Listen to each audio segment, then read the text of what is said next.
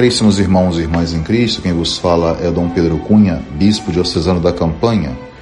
Hoje é domingo, dia 10 de janeiro, estamos celebrando a festa do batismo do Senhor. Então, caros irmãos, o evangelho de hoje é o de Marcos 1, 7 a 11, onde pegarei alguns fragmentos.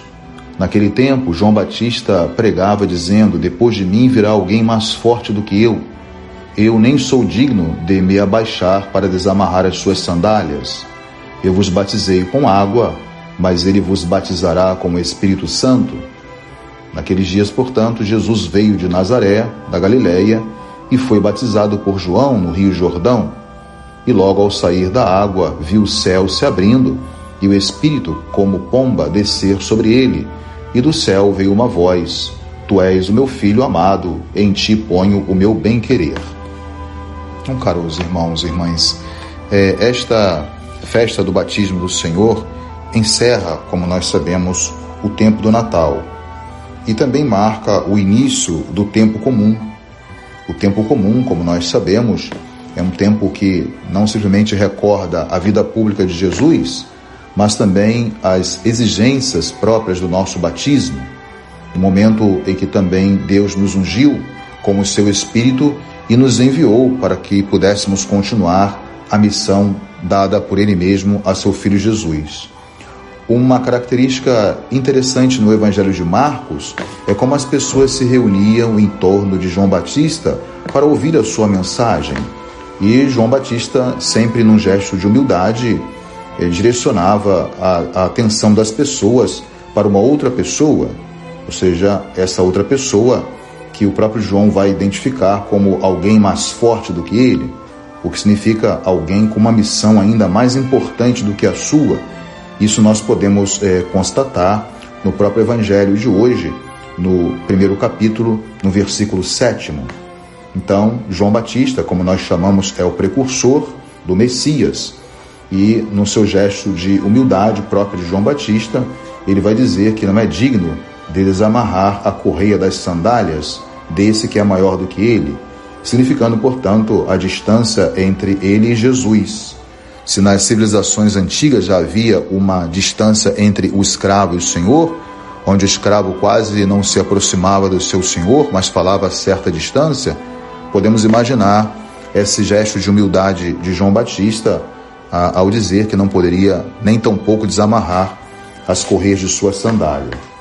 Mas nós podemos observar pelo próprio testemunho de vida, a austeridade de vida e a coerência na pregação e no testemunho dessa mesma palavra de Deus, quem poderia ser maior do que João Batista? Talvez o povo de Israel, muitos membros que iam a João Batista receber também o seu batismo em preparação para o encontro com o Messias, poderia se perguntar quem seria maior do que João Batista? Ou seja, esse que nós sabemos que é o maior homem nascido de mulher. Na verdade, João Batista ele veio preparar aquela geração, uma comunidade que iria se encontrar com o Messias, ou pelo menos se preparar espiritualmente para o encontro com o Messias. Então todos em Israel esperavam esse Messias. Mas aí vem a lógica contraditória de Deus, que esse Messias seria ao mesmo tempo descendente de Davi, um rei ainda maior do que Davi, mas um rei que seria também grande, até maior do que os profetas, mas é, os profetas eram aqueles que enfrentavam os reis, quando esses, portanto, se desviavam do caminho de Deus ou da vontade de Deus. Nós podemos aqui resgatar, por exemplo, o profeta Natã, que é mandado à casa do rei Davi, quando Deus viu que ele copulou com a mulher do Itita Urias.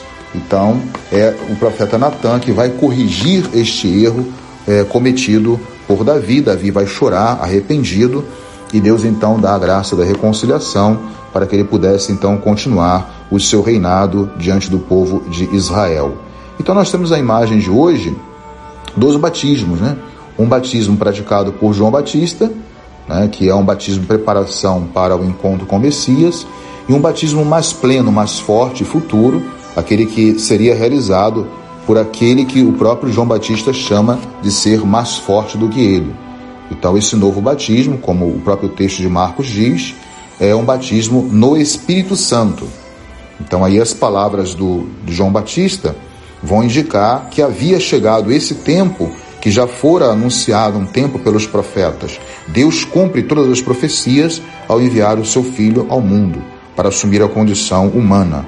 Então, João Batista descreveu como o maior, maior do que ele, que seria, portanto, ele que daria o Espírito Santo, é através desse novo batismo, como já mencionei.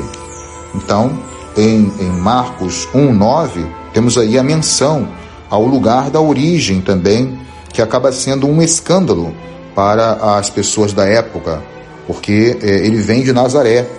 Nazaré, um vilarejo insignificante para o povo de Israel. E Jesus vai então para Galiléia. Galiléia não era uma, uma região muito muito séria, muito religiosa, era uma religião, uma região muito sincrética, de muitas denominações e confissões, por isso Jesus vai chamar a Galiléia dos pagãos, como ele vai, portanto, aí anunciar também o reino de Deus, né? em algumas regiões da Galiléia que ainda não conheciam devidamente a palavra de Deus. Mas Jesus aí foi batizado por João no Rio Jordão. Então, aí nós temos um outro sinal também que leva a crer que João era ainda mais importante do que Jesus, né? Por que, ele se permite esse batismo? E é até um dos mistérios que nós celebramos, o mistério da luz, né? E começamos assim o mistério da luz, é quando Jesus vai descer o Jordão para ser batizado por João Batista. Então, esse batismo, Jesus, na verdade, recebe para é, confirmar e, ao mesmo tempo, dar um valor ao significado e à importância do batismo de João, que preparava para o encontro com o Messias. Então, o seu batismo no Jordão é, assim por dizer, uma prefiguração também de sua morte. E aí eu vejo esse episódio, como nós devemos ver, sempre à luz do mistério pascal. Assim também os evangelistas querem apontar, né? Após o batismo, nós temos aí o Espírito Santo, realiza essa unção messiânica sobre Jesus. E ele, assim, a partir dessa unção, poderá dar início né, à sua missão de resgatar os pecadores, anunciar o reino de Deus, é, libertar os homens das amarras do pecado e assim por diante. Jesus pôde batizar é, a todos com esse mesmo Espírito. Então, esse mais forte do que João Batista mostra que é, existe a universalidade ou a plenitude da salvação e a universalidade da salvação, onde ninguém estará excluído né, desse batismo selado pelo sangue redentor de Cristo Jesus. Daí eu falar que não podemos deixar de ver a identidade do nosso batismo na ótica do mistério pascal. Então, o Evangelho de Marcos, como nós estamos lendo este ano, é, na verdade, uma afirmação que o próprio Espírito Santo ungiu Jesus para essa missão messiânica. O primeiro capítulo já do evangelista Marcos começa exatamente com esse, esse enfoque que ele dá ao Espírito Santo. Né? Aliás, Jesus vai para o deserto sofrer as tentações também, guiado e conduzido pelo Espírito Santo. Então, aí temos uma chamada epifania também, né? ou uma teofania, que é uma manifestação do próprio Deus confirmando a identidade de Jesus. Deus confirma assim a identidade do seu filho Jesus como sendo seu filho amado. Por isso ouvimos a voz do Pai: Tu és meu filho amado. Né? Tu és meu filho amado. Essa expressão é muito rica para cada um de nós.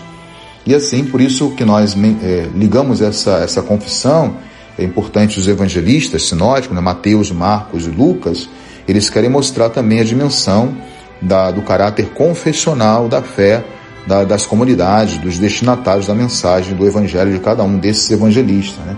Então, por isso, a ressurreição, através da ressurreição, nós também assumimos né, a condição de filhos, somos filhos no Filho. E agora também é, nós participamos, né, a partir do mistério pascal, dessa condição divina, ou seja, porque Deus é, aceitou assumir a nossa condição humana, exceto o pecado. Então, é, é a festa que nós estamos encerrando do Natal, que é a festa do divino, que se faz homem, seja, que assume a condição da carne humana. Então, podemos concluir o Santo Evangelho de hoje, a interpretação desse Santo Evangelho, dizendo que hoje nós estamos também à beira do Rio Jordão.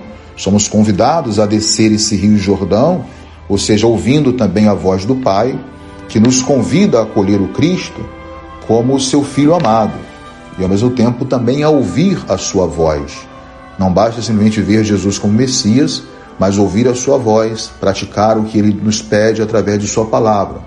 Então, como Jesus, nós também recebemos essa missão batismal de anunciar a presença viva e eficaz de Deus em nossa história em nossa própria vida. Então aí está um, um traço importante que não podemos eh, deixar de destacar aqui. Jesus, assim como carregou sobre si esse testemunho do Pai, não é, ao descer do céu e assumir a nossa condição humana, e também ao, a pregar o Santo Evangelho, a Boa Nova, iniciando, portanto, a sua atividade pública, ele nos chama a participar desta graça, essa graça que é própria da identidade de cada batizado, ou seja, de anunciar a Boa Nova e, ao mesmo tempo, levar os homens a uma aliança, a uma comunhão com Deus. Porque, como nós chamamos no tempo do Natal, Jesus é a luz das nações, Jesus é a luz dos povos. Então, todos estão chamados a essa experiência batismal e, ao mesmo tempo, a confessar a identidade de Jesus e a levar, sobretudo, o seu nome, a sua boa nova, àqueles mais necessitados.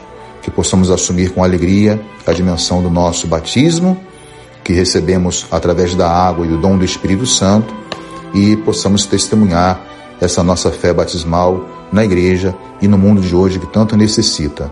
Louvado seja nosso Senhor Jesus Cristo, para sempre seja louvado. O Senhor esteja convosco, Ele está no meio de nós. Por intercessão da Virgem do Carmo e dos nossos beatos Padre Victor e Inha Chica, abençoe-vos o Deus Todo-Poderoso, Pai e Filho e Espírito Santo. Tenham todos um abençoado domingo.